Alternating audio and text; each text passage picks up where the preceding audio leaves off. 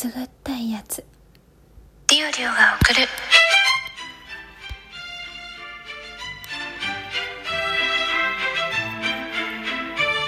るっと社会人女子の声ブ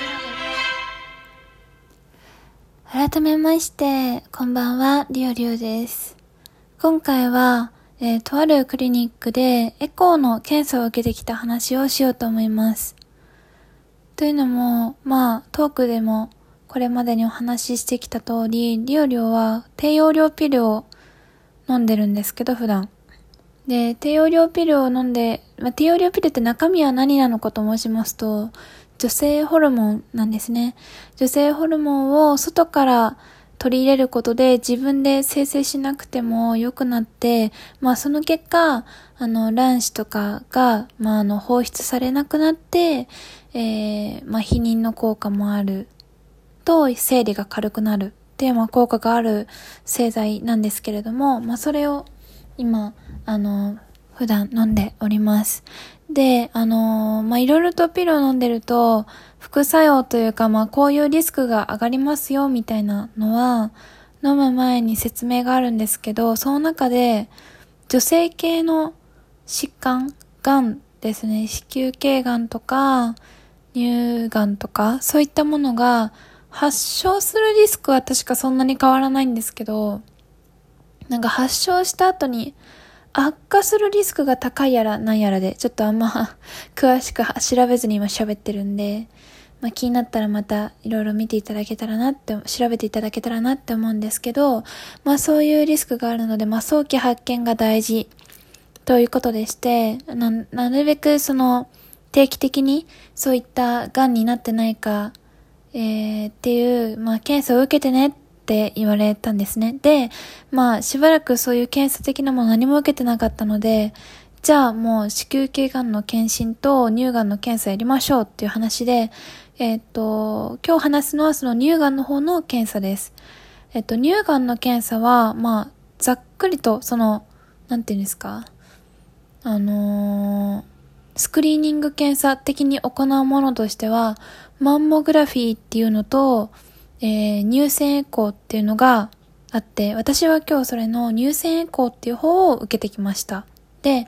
あの、マンモグラフィーっていうのは、ちょっと前、ラジ、ライブで喋った時に結構適当なこと言っちゃったんですけど、あの、板で乳房を、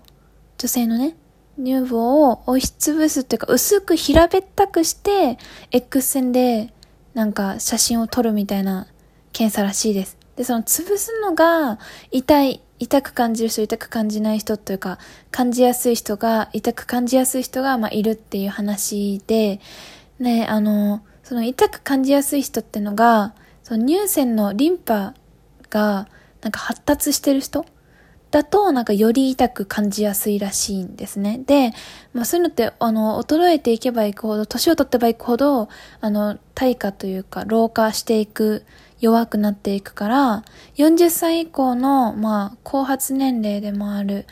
まあ、中年以降の女性の場合はマンモグラフィーで検査されるそうなんですけど、10代、20代の方が、は発達したりとか、一番その乳腺が、あの、豊かというか、豊富にある時なので、そういった時期にマンモグラフィーは負担が大きいということで、乳腺エコーっていう超音波の検査を、まあ、されることが、まあ、一般的というか、まあ、多い。その方が好まれるというか、まあ、勧められる推奨されるそうです。なんか、パーッと、ネットで見た感じ、そういった、その、み、なんですかね、検査の選び方、どっちの方がいいのかっていうのが書いてありました。で、まあ、両方とも、あの、一応なんか、いいところ、メリット、デメリットはあるらしいんですけど、まあ、乳腺エコーの方が、なんか石灰化っていう、硬くなってるものについては、なんか分かりにくいらしいんですけど、ただ、まあ、非侵襲性ということで、まあ、あの、マンモグラフィー X なんで放射線の被曝がね、若干あるのに、ある一方で、えっと、エコーは、あの、超音波当てるだけなので、特に体へのそういった影響が、な、何かその侵襲があるっていうのがないのが、まあ、いい点っていう、まあ、一つ書いてありました。で、まあ、こっから先がちょっと大人向けというか、実際じゃあ受けてきてどうだったんっていう話なんですけど、あの、実際やってくれたのは、そこのクリニックの女性のお医者さん、あの、い、お医者さんでした。ジョイ、ジョイさん の先生だったんですけど、あの、ちょっと体を若干傾けた状態で、まあ、上半身裸で横になって、で、そこにエコー、エコーのね、検査を受けたことある、あります。ある方いらっしゃいますかね？あの、プローブっていうなんか端子みたいなのに、ジェルを乗っけて、まあ、そのジェルを乗っけた端子を、その調べたい、超音波で見たいところを、まあ、滑らせることによって、まあ、その実際のな、その中の部分ですね、その超音波が透過してった先の、そのプローブの先の部分の体の中の、まあ、様子が、まあ、白黒で投影、投影っていうか、見れるっていうのが、まあ、超音波検査なんですけど、まあ、あの、よく、一番皆様が多分見たことあるのは赤ちゃんの検査。あの、えー、赤ちゃんが今何ヶ月でこれぐらいの大きさでこうやって今な、こういう体勢になってますよとかいう、あの、赤ちゃんの写真がは皆様何かしらでご覧になったことあるかと思うんですけど、まあそれも超音波の検査ですね。で、ですかね多分ね。で、あの、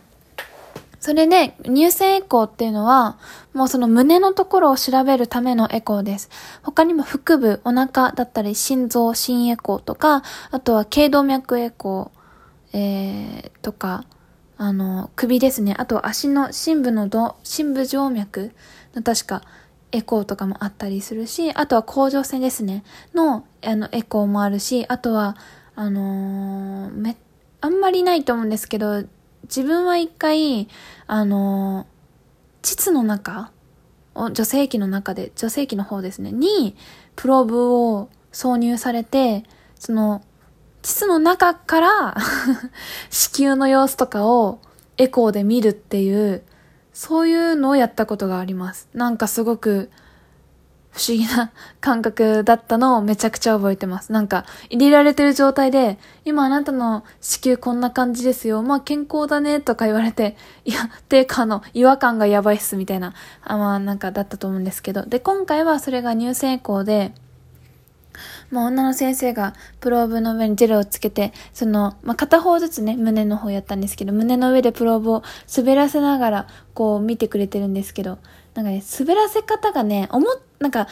エコーって結構、こう、ぐっと見たいところを、こう、押し込む、プローブを押し込むイメージだったので、なんか、むしろ痛いかなって想像してたんですね。結構む、胸になんか食い込ませる感じでプローブ当てられるのかなは痛そうだなと思って、そっちの意味で覚悟というか警戒してたんですけども、じゃなくて、マジで滑らせてたの、スーって、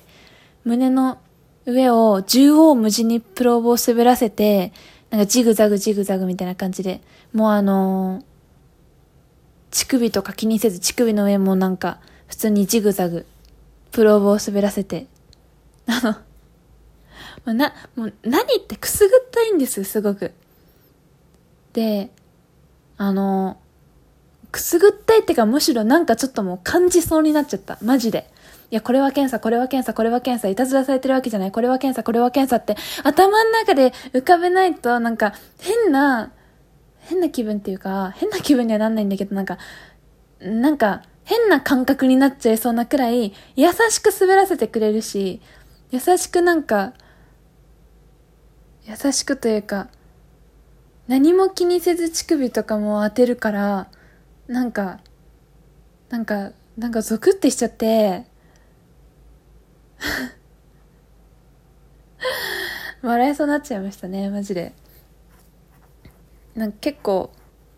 でも、でも、でもね、その先生はめちゃくちゃ必死に、必死に、必死じゃないわ。めちゃくちゃ真剣にそのエコーの画面を見ながらやってくれてるわけですよ。だから実際手は、手の方はほとんど見てなくて、そのエコーの機械の実際に映ってるエコーの画面を見ながら、自分の胸の、私の方、胸、プローブを操作してくれてたわけなんですけど、あの、まあ、結果ね、特に異常はない大丈夫だよって話だったんですけど、